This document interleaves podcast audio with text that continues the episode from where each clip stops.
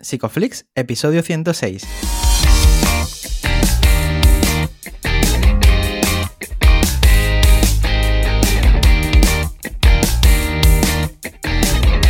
Bienvenidos a Psicoflix, un espacio de psicólogos para psicólogos, un podcast donde entre todos buscamos ser cada vez mejores profesionales de la psicología.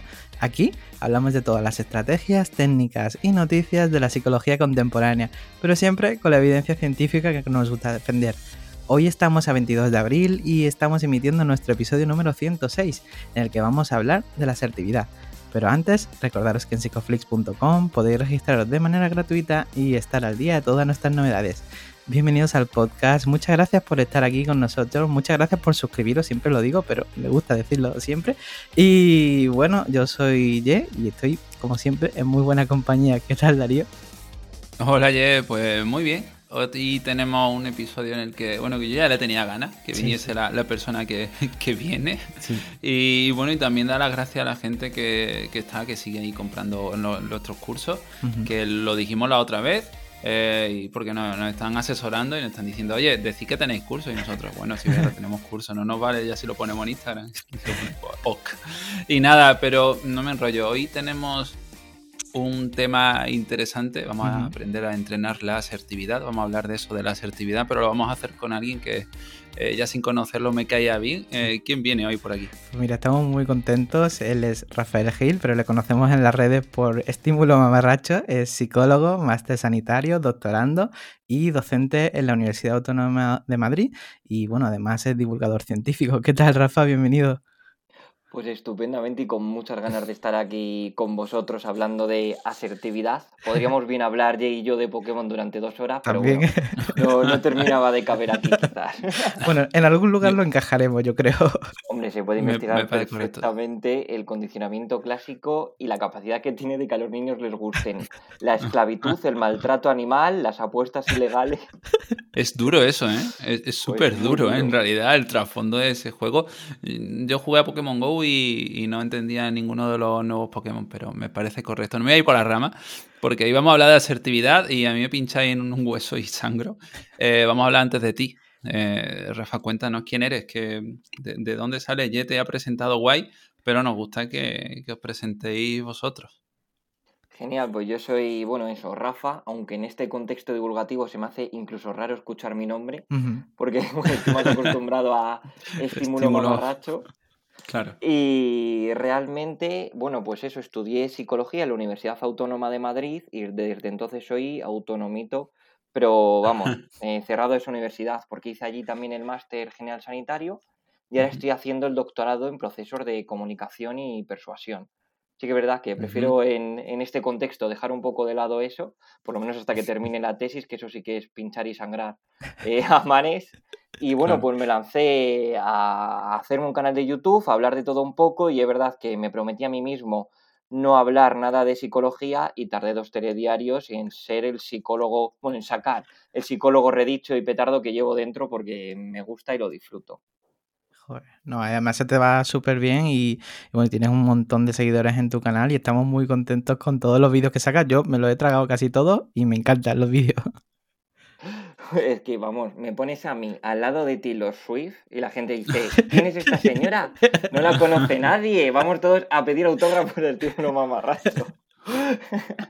No, pero muchísimas gracias, la verdad. Va creciendo poquito a poquito, pero bueno, va, va tomando impulso. Qué bueno, qué bueno, estamos muy contentos. Y bueno, además, eh, el tema de comunicación, ¿no? Que tú estabas diciendo que estás haciendo el doctorado en procesos de comunicación, se te da muy bien transmitir.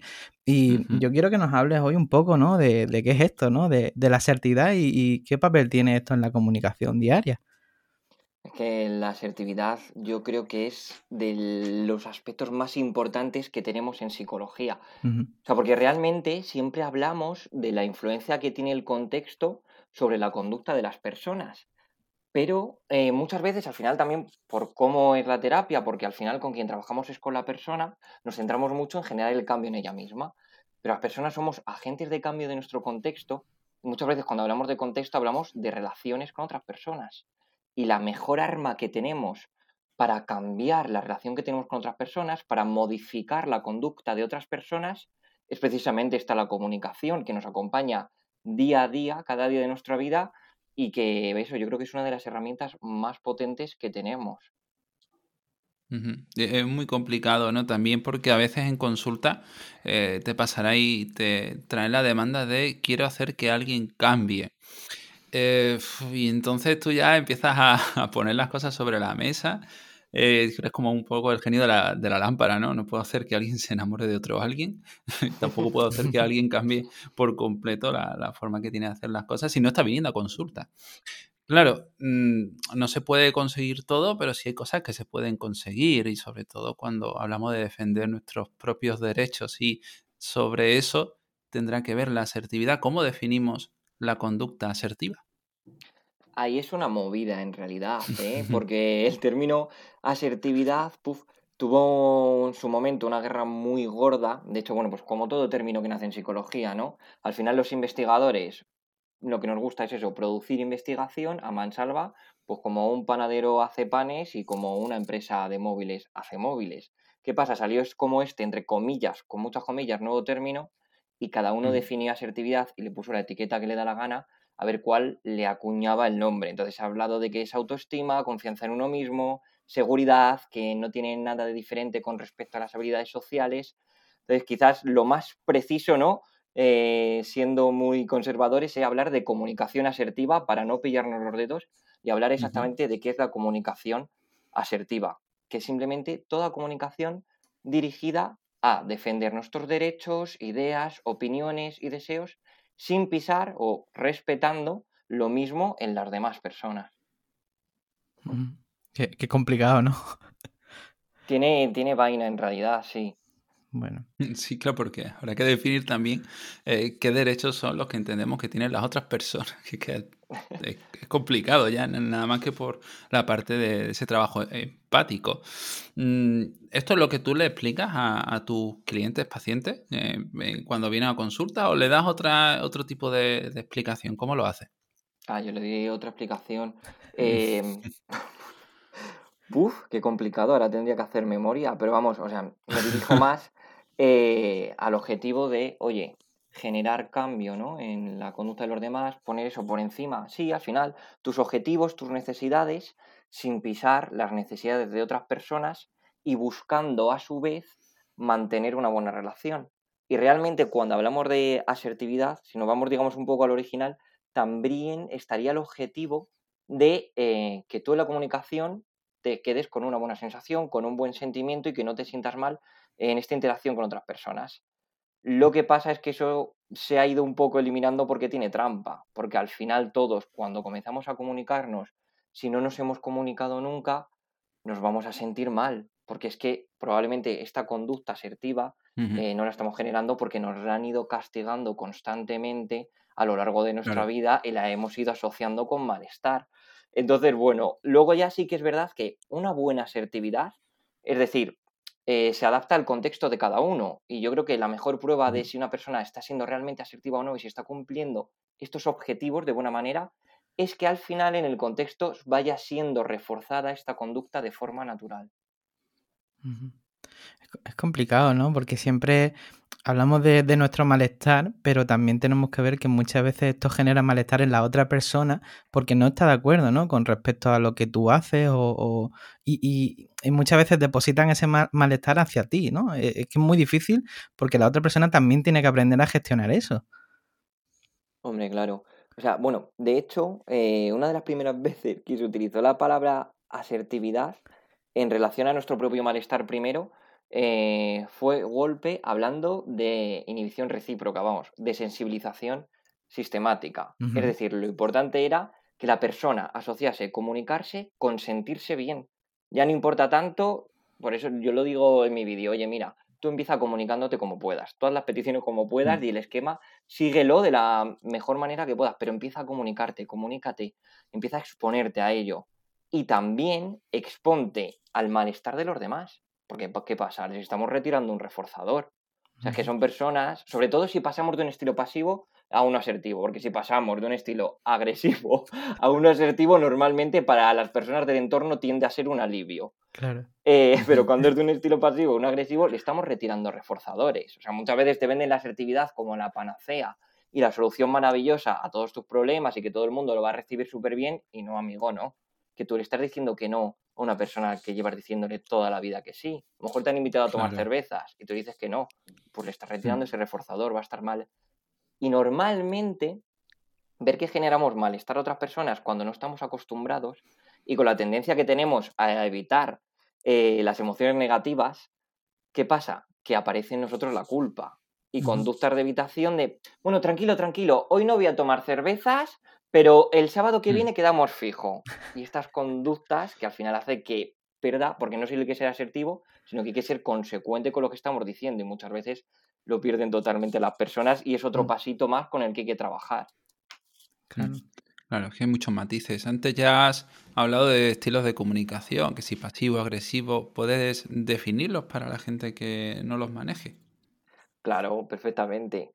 Agresivo es Dakota en hermano mayor, que bueno, utilizarla de ejemplo moralmente puede ser cuestion... bueno, moralmente cuestionable lo que hace Mediaset, que ya se quejó hace poco de que la estuvieron rogando para el programa y que la tiene un estilo agresivo brutal, ¿no? De, como decía, eh, de la cárcel se sale, pero del cementerio no. Es decir, ella cumplía completamente sus objetivos, ella conseguía que sus padres le diesen dinero, conseguía llegar a casa a la hora que quisiese, pero claro, pisando por encima las emociones, las necesidades de las otras personas.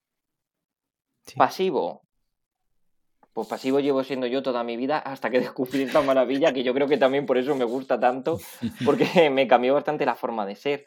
Pero pasivo es difícil poner un ejemplo porque se muestra precisamente por esa ausencia principalmente de comunicación, de poner por encima siempre los deseos y las necesidades de los demás a las nuestras. Y de hecho muchas veces, porque pensamos ¿no? que se hacen un sacrificio enorme cuando a lo mejor, yo que sé, estamos de viaje y cedemos em, a ir a todos los monumentos y todos los lugares, restaurantes que quieren ir nuestros amigos, sin decir qué es lo que nos gustaría o nos apetecería pero esa persona está tan acostumbrada a ceder que realmente ya no le genera ningún malestar, le genera muchísimo más malestar comunicarse. Pero un malestar que puede llegar a ser incluso superior al físico. O sea, bueno, os puedo contar mi vida, ya que empiezo. claro, al final, eh, consultar esto puede ser un problema en el sentido de que no está percibiendo realmente las contingencias ¿no? de, de, esas cosas que no tiene y tenemos que ir trayéndole eh, esas ausencias. Y e imagino que esto lo tendrás que hacer eh, con, tus pacientes. ¿Cómo, ¿Cómo, lo haces? ¿Cómo pones eh, en la mesa que su estilo de comunicación no le está llevando a una vida que quiere? Ah, no lo veo nada difícil. De hecho, las personas en cuanto se lo explican, enseguida sale un poco ¿no? el fenómeno de Twitter de sí soy, me representa y de si es que, claro, tienes toda la razón. Y llevo toda mi, vida, toda mi vida comiendo mierda y tragándome momentos que me generan malestar por no haber sido capaz de comunicarme. Y encima es que también el estilo pasivo se dice que mantiene la relación, pero esto también me parece una trampa enorme. Porque cuando tú no afrontas un conflicto, cuando tú no resuelves eh, pues, tus problemas con otra persona, ¿qué pasa?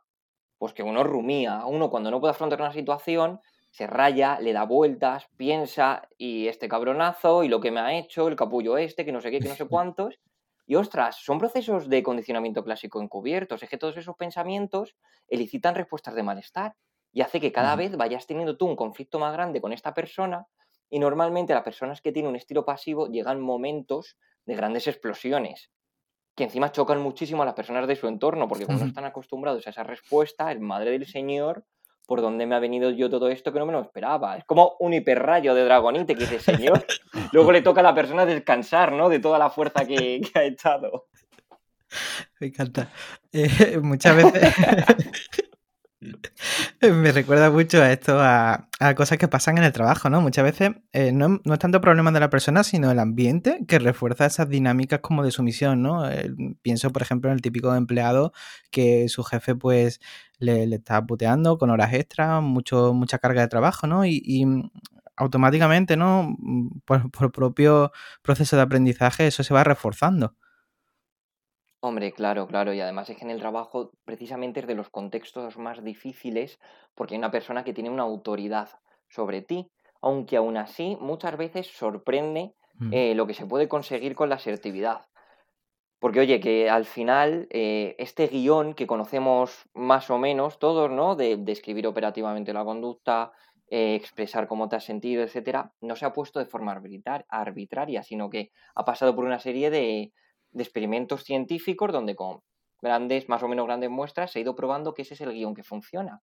Y ostras, muchas veces sorprende eh, comunicarte así con tu jefe y que veas que te escucha, te entiende y empieza a cambiar cosas. Si bien es verdad que no hay que ser idealistas y no tiene por qué ser así.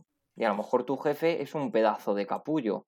Pues a lo mejor lo mejor que puedes hacer es, y tampoco siendo idealista, que luego cada persona tiene su situación y puede ser complicado, pero bueno, eh, afrontar la situación como mejor puedas, ya sea eh, control de estímulos, ¿no? A lo mejor puede haber ahí cosas de evitación que sí sean adaptativas para la persona, planteante cambiar de trabajo, intentar extinguir alguna conducta de tu jefe.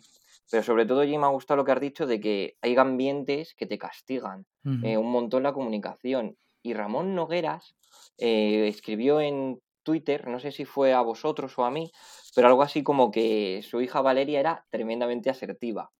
Pues es que hay un montón de investigación de que los niños y niñas son súper asertivos y a partir de los dos años, un poquito más, poquito a poquito empiezan cada vez a dejar de serlo más. Y esto aquí ya sí que no tengo la evidencia, pero no me sorprende el por qué. Si vamos a ejemplos en los que, por ejemplo, un niño le viene un señor mayor del pueblo, hola, tu hijo de quién eres, ven y te voy a besotorrear toda la cara a cambio de un caramelo de solano que sabe a café rancio, y el niño dice que mm. no y se esconde detrás de las piernas de su padre y está diciendo que no y siendo asertivo y se le castiga esa conducta. Mm. Y esto es algo que pasa un montón. No sé cómo lo veréis. Yo, esto ya es opinión personal. No, no lo había. Yo no lo había valorado así, pero llevas razón, en realidad. Sí.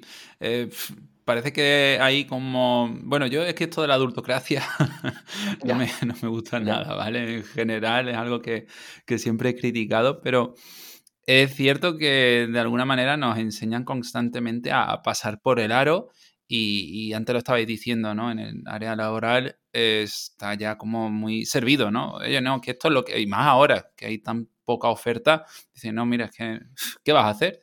¿Qué vas a hacer si no te callas? Eh, esto te lo quiero preguntar a ti. Mm. A veces, eh, todo depende como una casa, pero a veces tenemos que aprender a pasar por el aro siendo consciente de lo que eso significa y de que nos puede hacer sentir mal. Claro, aquí que sería casi más un proceso, ¿no? De toma de decisiones. Pues el mm. ejemplo más sencillo, ¿no? Y con el que menos me mojo sería, oye, mira, tú estás en un trabajo, tres, cuatro meses, quieres ahorrar para irte de conciertos en cuanto termine el verano y tu jefe es un pedazo de cabrón. O jefa, ¿no? Que como es un puesto de poder y enseguida sale el término masculino. Eh, pues a lo mejor te conviene gastar la cabeza y aguantar tres o cuatro meses. Si es un trabajo en el que tú esperas estar mucho más tiempo, yo sí animaría a por lo menos intentar probar a ser asertivo. A no perderle el miedo, porque al final tampoco es que estés diciendo algo horrible, no tiene por qué ocurrir nada malo. Y oye, luego ya veremos qué contingencias nuevas aparecen, pero estamos cambiando el contexto. Por lo menos se está generando un cambio y podemos trabajar con cosas nuevas. Mm. Pasar por el aro es algo que ya nos hemos comido y que sabemos lo que hay. Mm, claro, me di cuenta de que estás en general reforzando que la persona experimente con la comunicación, ¿no? Totalmente, sí, sí, sí, sí, sí. O sea, lo importante es, yo creo que lo más, más importante es, ¿tú por qué no estás siendo asertivo en este momento? La respuesta puede ser, porque no tengo ni puñetera idea de cómo ser asertivo. Ok, vale, vamos a aprenderlo.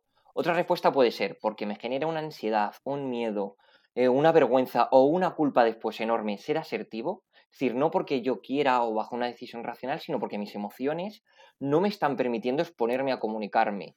Y otra ya sería, estoy decidiendo de forma todo lo racional y pragmática posible que en este contexto y en este ambiente no me compensa nada ser asertivo. O no me merece la pena el esfuerzo, o creo que puede haber unas consecuencias negativas enormes, o lo que sea. Por ejemplo, voy a descambiar un televisor. Y el tío de la tienda es.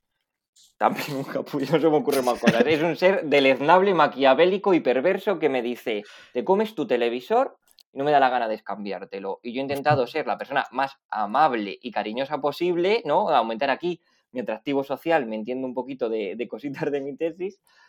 y no funciona. Pues a lo mejor te compensa tú estar ahí dándole la tabarra, ser agresivo, ser un estímulo todo lo aversivo posible para que él, aunque mm. sea por refuerzo negativo, diga, mira, déjame el televisión por no aguantarte, hijo mío, vete a tu casa con tu tele. Estupendísimo. Pero lo importante es que tu decisión no se vea dominada o por no saberlo, o porque tus emociones, entre comillas, vaya siendo un lenguaje más coloquial, estén decidiendo por ti. yo, quería añadir a eso, Rafa, porque eh, muchas veces también otra de las razones ¿no? que, se, que, hay detrás ¿no? es eh, cuando tienes a una persona conocida, puede ser uno de tus mejores amigos, algún familiar, es el propio vínculo, ¿no? Miedo a cargarse el vínculo con esa persona, por decir realmente lo que piensas. Sí, eso es algo que ocurre mucho. Además es que, bueno, normalmente, muchas veces, el estilo de comunicación pasivo se relaciona también con muchas ideas de es que voy a perder la relación, tengo que cuidar mucho a la otra persona, mejor que la otra persona esté bien a no que yo esté mal. Y aparece muchas veces, pues, de nuevo, esa culpa. Pero yo aquí explico eh, a las personas, igual que la curva de ansiedad, que normalmente centramos esta curva eh, solo con la emoción de ansiedad y esta aparece con todas las emociones. Pues igual que a ti, esta curva, si no haces evitaciones, no haces comprobaciones o conductas para compensarla, va a terminar desapareciendo.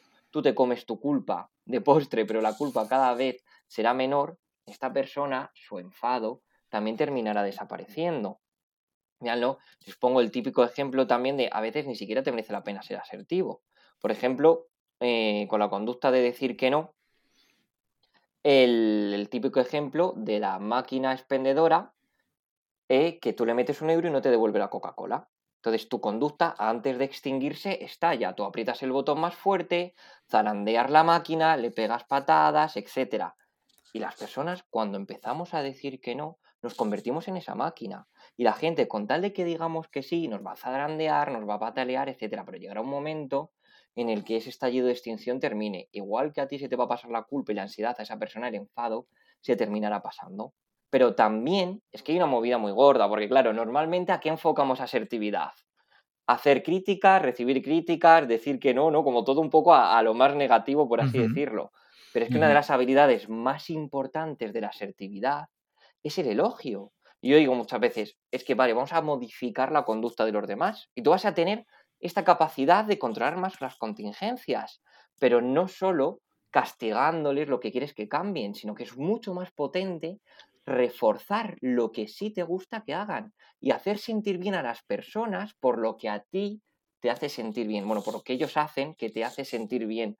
Y cuanto más elogios lances tú de cada siete elogios, como mucho metes tres críticas, pero meter elogios en su vida, que también a personas eh, les inhiben un montón las emociones a la hora de lanzar elogios.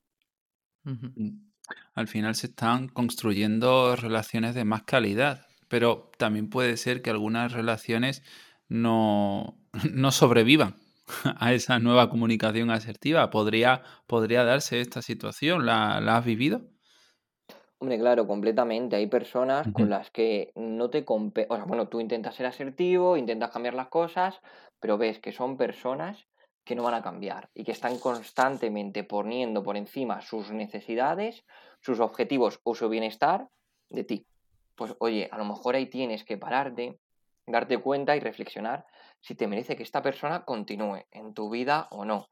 Y es una decisión muy dura. O sea, es que realmente decidir que en una persona no quieres que, más, eh, que forme más parte de tu vida, ostras, que no es tan fácil. Y a veces, a lo mejor incluso puedes tomar una decisión que no sea tan dicotómica, ¿no? Tan de extremos. Decir, bueno, pues lo que voy a hacer es graduar un poco mi relación con esta persona. A lo mejor con esta persona puedo quedar a tomarme un café, a tomarme unas cervezas de vez en cuando, pero no me iría de viaje con esta persona porque va a ser una amargura. Porque va a ser salir de casa a la hora que esta persona quiera, eh, yo que sé, ir al sitio que quiera, caminar todo lo que quiera, volver todo. Y a mí me ha pasado, bueno, Abro el tema cáncer. Yo una vez hablo de mi cáncer, no paro de hablar porque tengo ejemplos maravillosos y aquí se ponen incluso encima. El dolor físico por el de la ansiedad que supone ser asertivo. Y yo he llegado a eh, estar con muletas, mal, con la pierna, y que una persona de mi entorno me insista en caminar hasta el restaurante que está tres calles más lejos con tal de comerse la pizza que más le gusta. Mm. Un pequeño bienestar suyo por encima de un enorme sacrificio de dolor físico mío.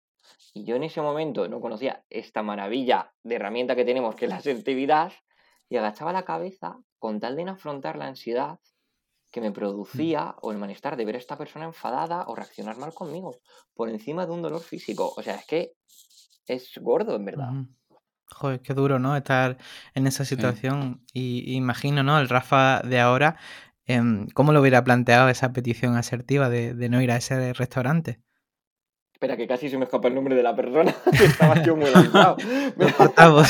Meto un, pi- meto un pitido ahí, meto un pitido, no pasa nada.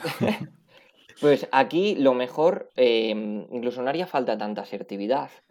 Oye, Mariloles, no, no me interesa este, ir a este sitio porque yo estoy muy mal con la pierna, así que preferiría que nos quedásemos aquí y no caminar más. ¿Qué pasa? Que esta persona era una persona que insistía, insistía, insistía, insistía y yo tenía que haber mantenido mi insistencia en el no hasta extinguir su conducta, que es lo más difícil, porque muchas veces cuando nos insisten, cuando se ponen pesados y cuando nos sentimos culpables, para reducir nuestra culpa, reforzamos a la otra persona justo en el estallido de extinción y le enseñamos Mm. que si insiste es cuando entonces diremos que sí. Entonces, o en ese mo- mismo momento intentar extinguir o luego después intentar hablarlo con esta persona. No funcionó, así que esta persona ahora forma menos parte de, de mi vida, la verdad. Y la verdad es que desde entonces estoy bastante más feliz muchas veces. Claro, es que gracias a esto eh, puedes ir manejando un poco el tipo de relaciones que mantienes con los demás. Y bueno, hemos hablado de cuándo se pueden mejorar, cuándo puedes limitar un poco estas relaciones, incluso extinguir que esa persona siga, bueno, a ver, sin nada ilegal, ¿vale? Y em, yo quería preguntarte por ot- otra parte, ¿no? Cuando a veces polarizamos, y aquí me meto yo también en el saco, yo he tendido siempre a tener una comunicación muy pasiva. Nosotros podemos estar desarrollando una, eh, un filtro negativo en torno a una persona, una serie de prejuicios.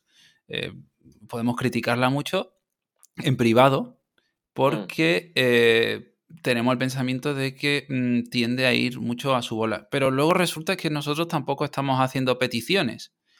Por lo tanto, esa visión, eh, estos ideales, estos pensamientos que tenemos se polarizan. Estamos cada vez más en el extremo sobre lo mala que es esa persona y cuando empezamos a comunicarnos asertivamente, descubrimos que, que resulta que no era tan mala y que sí que se adapta a nuestras necesidades. Hombre, claro, claro. Y aquí, bueno, si lo llevamos a la amistad, eh, está un término que me he inventado yo, pero igual que los mitos del amor romántico, tenemos los mitos de la amistad romántica y se meten una cantidad de imperativos categóricos, de deberías enorme, de es que un amigo debería de hacer esto por ti sin que tú se lo pidas, un amigo debería de saber si tú, e- que, si tú estás mal sin que tú se lo digas, un amigo debería de estar ahí en cada momento de tu vida apoyándote aunque tú no le hayas dicho que estás mal.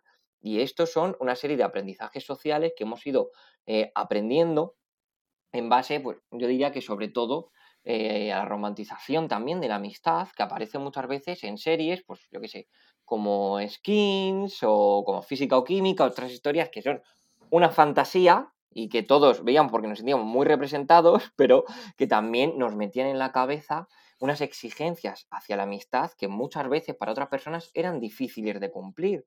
Y aún más difíciles de cumplir si no saben que las tienen que cumplir. ¿Qué pasa? Ahí normalmente, incluso muchas veces, lo que adoptamos ya no es un estilo de comunicación pasivo, sino pasivo-agresivo. Y creemos encima que lo estamos diciendo, ¿no? Y porque soltamos de. Yo qué sé, es que. Ay, es que he dejado tan atrás mi yo pasivo-agresivo que no lo recuerdo. Voy ahora de empoderazo. No, no, no, pero el marcharnos dando un portazo y esperando que la otra persona venga detrás, o estamos todos en grupo a hacer algo que nos sienta mal y la persona coge, se levanta, se va, sin decir absolutamente nada de lo que le ha ocurrido. Y ya esperando a que en su casa su amigo llegue y le escribe un WhatsApp de, oye, ¿qué te pasaba? ¿Qué te ha ocurrido hoy? ¿Qué Mm. era lo que tal? ¿No? Y ya tenemos la atención de esta persona que en otro contexto, en otro momento no estábamos teniendo. Y nos está reforzando todo ese estilo de comunicación. Así que sí, y luego es eso, que es que muchas veces em, utilizar la asertividad sorprende un montón de forma positiva. Otras veces es castigada o intentos de castigo por parte del contexto y hay que hacer una doble exposición. Exponerte a reducir el malestar de comunicarte y exponerte también y que se reduzca el malestar de los comentarios que te pueden hacer o las reacciones o malas caras que te pueden poner otras personas. Al final, una mala cara muchas veces tampoco tiene que tener mayor significado y las personas tienen unas respuestas de malestar enorme ante, ante un mal gesto de otra persona. Muchas veces un estímulo condicionado, ¿no?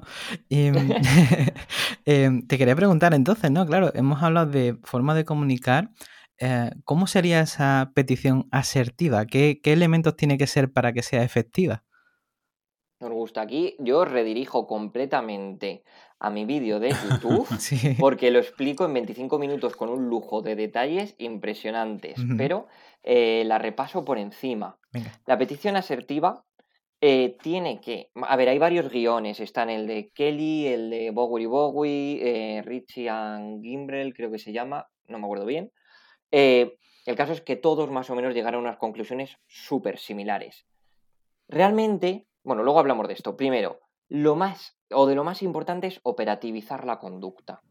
Es decir, exactamente qué es lo que te ha molestado a otra persona. No vamos a hacer aspectos generales de, ay, es que eso, te noto con una mala actitud. O has estado fatal esta tarde. No, amigo, dime qué te ha molestado de mí, porque si no yo no voy a saber cómo cambiarlo. Especifica. Por ejemplo, si es un amigo que está teniendo esta conducta no pasivo-agresiva de coger y largarse, pues en vez de decirle, oye, creo que eres una persona muy tóxica, que es un término súper general, ambiguo, que no dice nada y que encima está asociado eh, a unas connotaciones horribles, pues decir, oye, me ha molestado que en lugar de comunicarme lo que te estaba ocurriendo, hayas decidido marcharte sin decir nada. Y yo me he preocupado mucho en este momento por ti y me ha hecho sentir bastante incómodo la situación que estábamos teniendo con el resto de amigos.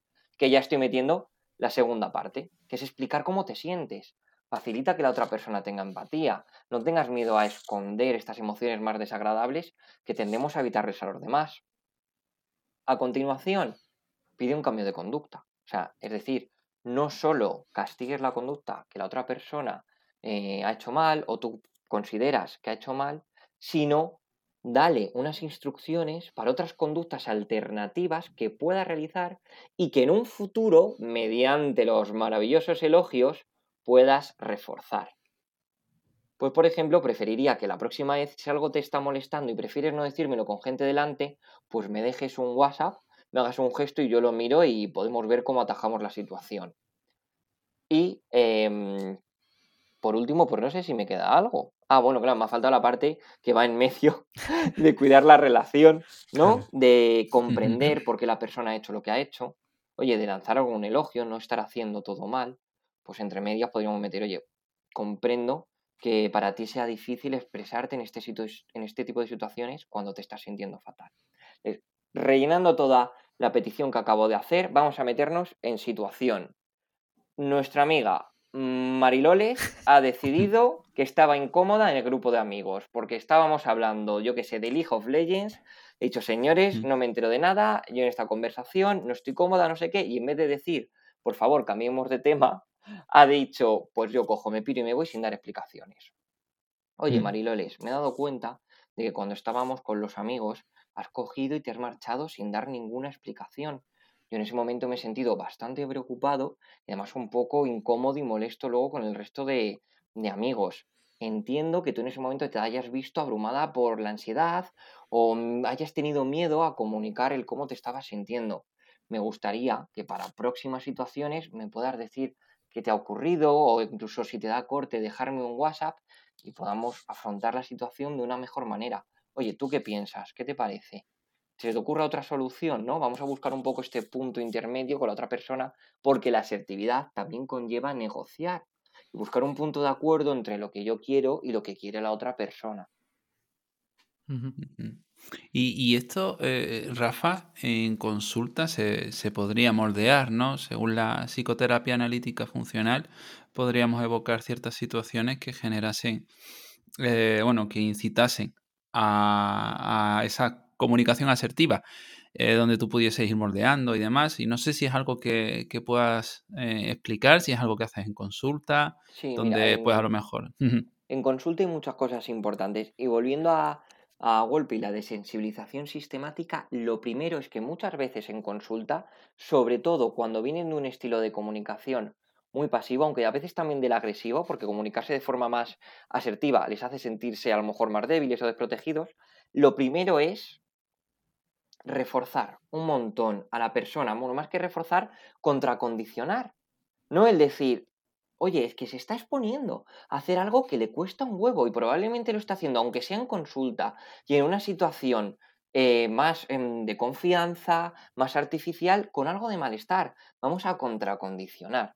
Es decir, oye, es que estás siendo la puta reina de la asertividad y lo estás haciendo súper bien porque te estás afrontando a esto que cuesta un huevo. Ya este paso es enorme. Luego ya daremos un feedback contingente con qué puede mejorar. Y también nosotros, ¿no? Centrándonos en reforzar lo que ha hecho bien y cuanto más confianza vaya teniendo la persona, más nos podremos permitir el decir, oye, mira, aquí, en vez de decir, yo me he sentido mal, has dicho, oye, que tú no te has esforzado. Vamos a cambiar el tú por un cómo te has sentido, por un yo. Pero lo primero yo diría es contracondicionar todo lo posible. En plan, es que eres la puta diosa de la asertividad y estás haciendo algo muy guay. Y segundo, y muy importante, que yo creo que a muchos psicólogos y psicólogas en ocasiones nos puede costar, aunque nos exponemos más si en la clínica no hay ningún secretario o secretaria, es modelar porque nosotros también tenemos barreras para ser asertivos muchas veces. También tenemos ansiedad, también tenemos nuestras mierdas y nuestros pensamientos irracionales. ¿Y si llega tarde una sesión? Yo me lo callo y me hago el loco por conservar la alianza terapéutica. Mentira, tú a veces te haces el loco porque te da ansiedad decirle que ha llegado tarde. O, ¿y si no ha faltado una sesión y le tengo que decir que, mm, que se la tengo que cobrar?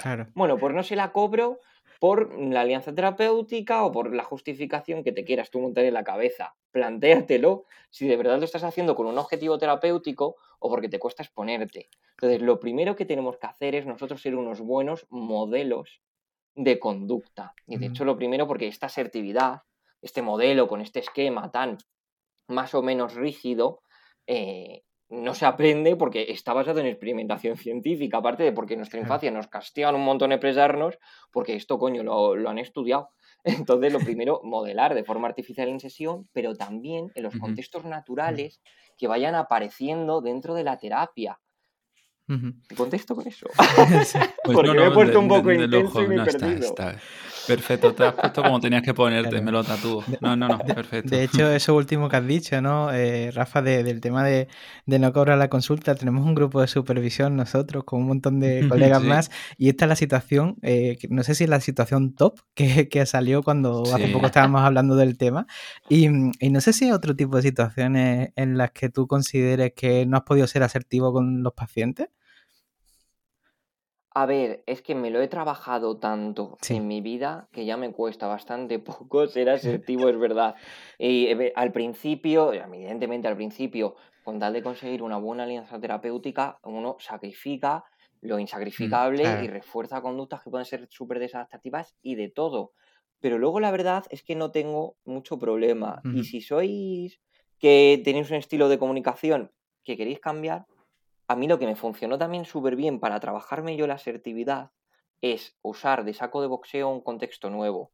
Yo estuve en un trabajo muy poco tiempo y sabía que iba a estar, bueno, llegó un momento en el que sabía que iba a estar poco tiempo porque después me dieron el contrato con la universidad y yo dije, pues esta es la mía, aquí la gente no me conoce. No va a haber estallidos de extinción, probablemente no va a haber eh, muchos castigos hacia mis conductas asertivas, porque llego aquí y pongo mi melocotón encima de la mesa y mi melocotón manda aunque yo sea el, el becario. Tenía una compañera que me mandaba siempre la tarea a las seis menos cuarto cuando yo tenía que chapar a las seis. Que pues voy a practicar la asertividad a tope y cuanto más lo automatizas, fíjense que gran parte de la asertividad es la barrera emocional.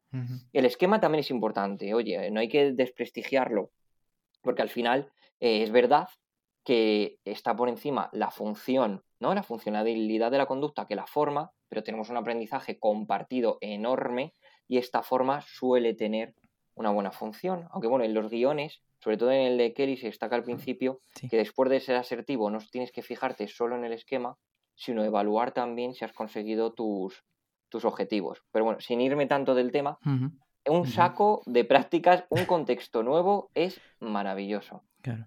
Estaba pensando también en las distintas técnicas que suelen salir en los libros, ¿no? Como la del disco rayado, por ejemplo. Y muchas veces, no sé, no sé si tú crees también lo mismo, pero muchas veces pues parecen más una evitación que un afrontamiento real del problema. Depende. O sea, claro, es que habría que ver el, Mm, el ejemplo y la situación claro, en específico. Si bien es verdad que a mí, eh, más que el disco rayado, me gusta a veces incluso animar a la persona, sí. oye, hacer una petición sobre la conducta de insistir de la otra persona.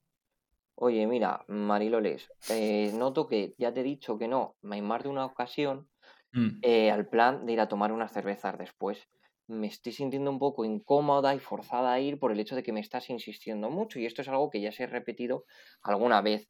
Me gustaría que una vez te digo que no, intentes respetarlo porque además soy una persona que me cuesta un montón decir que no y me he propuesto eh, practicarlo y afrontarlo todo lo posible. Aquí yo no metería el qué te parece, aquí tú no y tu melocotón encima de la mesa por delante. Y el disco rayado incluso el banco de niebla, que tampoco tiene por qué ser em, evitación. Lo importante es que la persona sepa identificar cuál es el reforzador de la otra persona, el que le está llevando a insistir, y que lo quite para extinguir la conducta de la otra persona. La otra técnica que sí que es verdad que no me gusta casi nada es la del sándwich, de algo horrible, positivo, algo negativo y algo positivo. horrible. No he encontrado más evidencia científica de dónde salió eso, tampoco he insistido mucho en buscarla, pero me parece que termina luego en un estilo pasivo-agresivo de, Ya. oye, Mm. tú que haces todo tan bien, ¿no te importaría hacerme el favor que no te cuesta absolutamente nada de mirarme esto? Anda, cos guapo. Y es como, no, por favor, vamos a evitar Además que es esto. súper artificial. Uf, Sí. a mí es que me Mm. genera una mala hostia, impresionante. Claro, bueno, ¿y qué diferencia hay? Porque de hecho nos lo preguntan por redes, entre manipulación y asertividad. Bueno, el manipulación yo lo pondría totalmente como el estilo de comunicación pasivo-agresivo.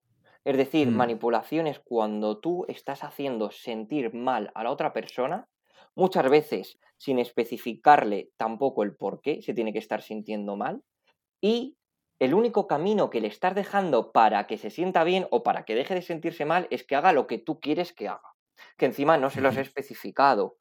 Entonces, eso para mí sería lo que eh, más coloquialmente, o sea, se ajusta con el término más coloquial de manipulación. Yo te hago sentir como una mierda, el silencio de castigo.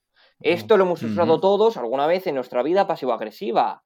El ah, y sobre todo, ¿no? Cuando nos hacen una crítica, que nos tomamos el fatal Sí. el recibir críticas, ah, sí, pues tú lo has hecho peor. Y me voy a enfadar yo más para hacerte sentir como una mierda y encima te tengas que disculpar con la conducta que me has señalado he tú hecho. en un principio. Amigo, por favor.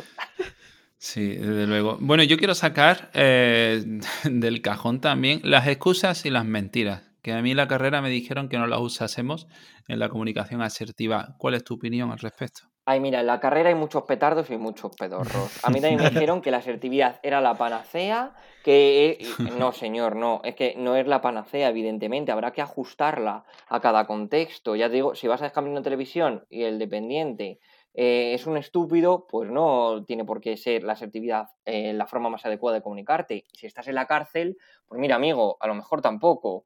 Eh, me he olvidado de tu pregunta. Me refiero si ves cómo ves el uso de excusas y, y Ah, mentiras. sí, que ¿eh? son unos pedorros. Hombre, pues claro que usa excusas, claro que usan mentiras, pero ¿qué vamos a esperar? ¿Formar personas que no vivan en un contexto real de la vida cotidiana? No, hombre, Mm, lo que yo digo es, sé inteligente, colega. O sea, usa una mentira si sabes que no te van a pillar. Pero no digas mi abuela se ha muerto 18 veces, porque no tienes 18 abuelas. En esa época no existían de forma eh, abierta las relaciones polígamas o las relaciones abiertas. No tienes 18 abuelas. Entonces, ¿usa mentiras? Sí. Reflexiona y razona el por qué. Y también, de nuevo vuelvo, un poco a lo mismo, el ¿por qué estás usando una mentira? ¿Porque tu ansiedad y tu malestar te están impidiendo ser asertivo? Porque estás decidiendo que, oye, sí, hay un malestar y ansiedad, pero que el esfuerzo no te compensa, porque a lo mejor es gente de compañeros antiguos del instituto a los que te importa tres narices, de mira, es un plan al que me han invitado, pero es que no tengo intención de volver a ver a estas personas en mi vida, que les den por el culo, no me voy a esforzar en ser asertivo, o por qué, ¿no? Primero buscar un poco eh, ahí el por qué, pero luego miente como un bellaco si lo necesitas. Tú dirías, señor, que la televisión venía rota y que no la has roto tú porque se te cayó de camino a casa. No, no, no. pues ya está, iremos a lo mejor al infierno por este episodio, pero sin ningún problema. siendo, asertivo. Pero me gusta mucho porque nos hemos centrado mucho en el tema del lenguaje, ¿no? En la, conducta verbal. Pero quería saber también, y ya casi llegando al término final del episodio, te quería preguntar por el lenguaje corporal. No sé si de alguna forma tiene que acompañar al mensaje o cómo hay algún tipo de recomendación que nos des también sobre esto. Claro, el lenguaje corporal, la verdad es que la investigación en psicología siempre es un poco difusa en este aspecto porque son mm. variables muy difíciles de operativizar. Yo diría que lo más importante cuando hacemos una petición, por ejemplo, es que acompañe tu lenguaje corporal a la petición, sin ser demasiado agresivo, sin invadir mucho el espacio de la otra persona y sin sonreír, reírte, hacer gracias, meter otros estímulos que generen otras respuestas condicionadas incompatibles a la que tú quieres generar en la persona. No tengas miedo a hacerle sentir malestar porque es que es tu objetivo. Con el elogio, todo lo contrario. Incluso anímate al principio a exagerarlo un poco y ser un poco explosivo. Porque cuando les da vergüenza hacer elogios, cuando no están acostumbrados, agachan la cabeza, no miran, hablan muy bajito. Bueno, vamos a exagerarlo incluso un poquito más. A intentarlo, que luego no les va a quedar tan exagerado. Recibir elogios, lo mismo. Pues ahí sí que puedes poner una sonrisa. Ahí sí que tienes que mostrar esa alegría. Y cuando estás recibiendo críticas, pues bueno, oye, lo que te salga, ¿no? Un poco una cara de póker y recibir críticas, lo más importante es no irnos al extremo de no, no, no, tú eres mucho peor persona que yo, entonces me estoy sintiendo tan mal que para reducir el malestar voy a sacar toda la mierda que tú has hecho para equipararnos. Ni él, yo soy una persona horrible, hago todo siempre mal, soy inútil, no valgo para nada, que también se ve reforzado porque suele em, despertar en la otra persona ciertas conductas de, cuidado, de atención. Pero lo más importante, pues eso, es que también en un podcast es un poco difícil hablar del comportamiento no verbal, pero intentar que en la medida de lo posible acompañe a las palabras que estamos diciendo. Si estamos serios, pues con una cara seria, sin sonrisa, sin tampoco mm. demasiado movimiento. asumimos que estás serio ahora mismo, ¿no? Estoy serísimo. o sea, viene mi madre ahora y piensa que se me ha muerto el hámster y no tengo. y alegre, pues toda la alegría y la sonrisa más grande que puedas en tu cara. Qué bueno. Joder, pues nos has dado casi una masterclass de, de, asertividad intensiva. Bueno, y de los apuntes que me había preparado, tengo todavía para otra, ¿eh? Que aquí hay muchísimo. Podemos hacer... pues, pues tú mismo lo dices y luego nosotros lo cuadramos. Así que ya sabes, estás invitado para cuando quieras. Y... Sí quería sacar un tema, si me dejáis. Claro, por supuesto. claro. Voy a exponerme a dejar muchísimas cosas pendientes, sí.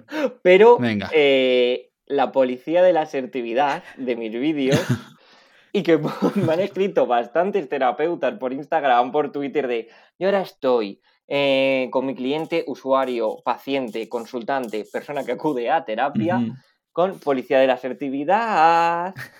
Hay que tener cuidado porque yo es un término que dije, pues porque soy un mariconazo y mi novio también y su amigo pues no tiene conductas homosexuales, pero es otro mariconazo también y estaba esta broma, eh, con otros términos y sin mm. más, sin ningún otro objetivo. Pero bueno, esto ha prevalecido un montón. A ver qué función cumple. Porque si es autorreferido, es un discriminativo tuyo o un castigo tuyo para decirte, oye, policía de la asertividad, venga, cambia el chip y comunica esto de otra forma. Ok, pero es que muchas veces, con o sin policía de la asertividad, cuando enseñas asertividad a las personas, comienzan a utilizarla para ganar discusiones o situarse por encima de la otra persona sin realmente ser asertivos. Y la forma de cambiar o intentar modificar a las otras personas es, ah, es que no estás siendo nada asertivo, uy, policía de la asertividad, uy. No, no, no, no, no, no, no. Mucho cuidado con esto a ver qué función está cumpliendo. No se trata la asertividad de sentirnos moralmente superiores a nadie, ni la policía de la asertividad eh, tampoco, así que cuidado, por favor. Muy bien, muy bien, Ni para ganar ninguna discusión y llevarnos las cosas a, nuestro terreno. será el nuevo porque lo digo yo, ¿no? pues prácticamente, sí. El porque no está siendo asertivo, así que. Qué bueno. Y, bueno, Rafa, pues para llegar casi al minuto final, ahora sí que sí, em, ¿qué, bueno, ¿qué recursos o libros o lectura, también tu canal, recomendarías a la gente para que pudiera acceder? Vale, eh, esto me lo tendría que haber preparado de antes porque no me conozco los títulos de, memoria, pero mira, a mí me encanta uno de em, Olga Castenger, casi seguro, que se llama em, Asertividad expresión de una sana autoestima, que además cuando hemos hablado de que asertividad como término general incluso se le llega a etiquetar como autoestima o confundir con autoestima, realmente sí que hay bastante evidencia científica de que correlaciona positivamente una buena asertividad con autoestima. Claro, porque también correlaciona con apoyo social, habilidades sociales en general, pues bueno, en fin. Eh, entonces, este libro en general, o sea, yo soy muy crítico con absolutamente todos los libros, pero en general está muy bien y también me gusta mucho, creo que se llama Habilidades Sociales de Elia Roca, también me gusta bastante. Sí que es verdad que me gusta meter el, tienes derecho a ser asertivo cuando tú lo consideres. No hay que serlo siempre y esto es muy importante y tener cuidado con todas estas cositas, pero estos libros, sobre todo para terapia, vienen con un montonazo de ejercicios y de ejemplos que para comenzar a practicarlo de forma artificial te ahorra mucho tener que tirar de imaginación y creatividad, que a veces uno, también yo es que me paranoio mucho con no saltarme la confidencialidad de nadie, y mm. con cualquier ejemplo me saltan las alarmas de ahí, no, que esto lo ha pasado a otra persona en terapia, me lo voy a callar. Y aquí vienen como mm. decenas y decenas de ejemplos de hacer peticiones, recibirlas, elogios, de recibirlos, etcétera. Qué guay. Lo, apuntaremos y lo revisaremos también porque, porque nos gusta mucho. Y bueno, por último, cuéntanos dónde te pueden localizar a ti. A mí me podéis localizar sobre todo en YouTube, que es la red social que más me quiero currar, y en Instagram y Twitter bajo el nombre de Estímulo Mamarracho. Psicología, diversión, fantasía, eh, Pokémon, todavía no hay, habrá. Mm, correcto todo. Me parece genial, me parece genial. Pues Rafa, muchas gracias por este rato, ha sido muy divertido. Muchas gracias a vosotros que me he sentido súper cómodo y la verdad es que se me ha pasado la hora volada. Muchas gracias. Igualmente, muchas, gracias. Y bueno, vosotros no vayáis muy lejos porque hoy hemos estado hablando con Rafa de Libertia y la semana que viene estará por aquí Irene, también de Libertia. Y nada, hablaremos de un tema súper chulo, pero eso ya os lo contaremos por las redes. Así que nada, si os ha gustado este episodio, suscribiros y nosotros nos vemos el próximo jueves a las 8 de la tarde con un nuevo episodio aquí en psicoflix.com, en Spotify, en iTunes y en iBox. Hasta luego. Hasta luego.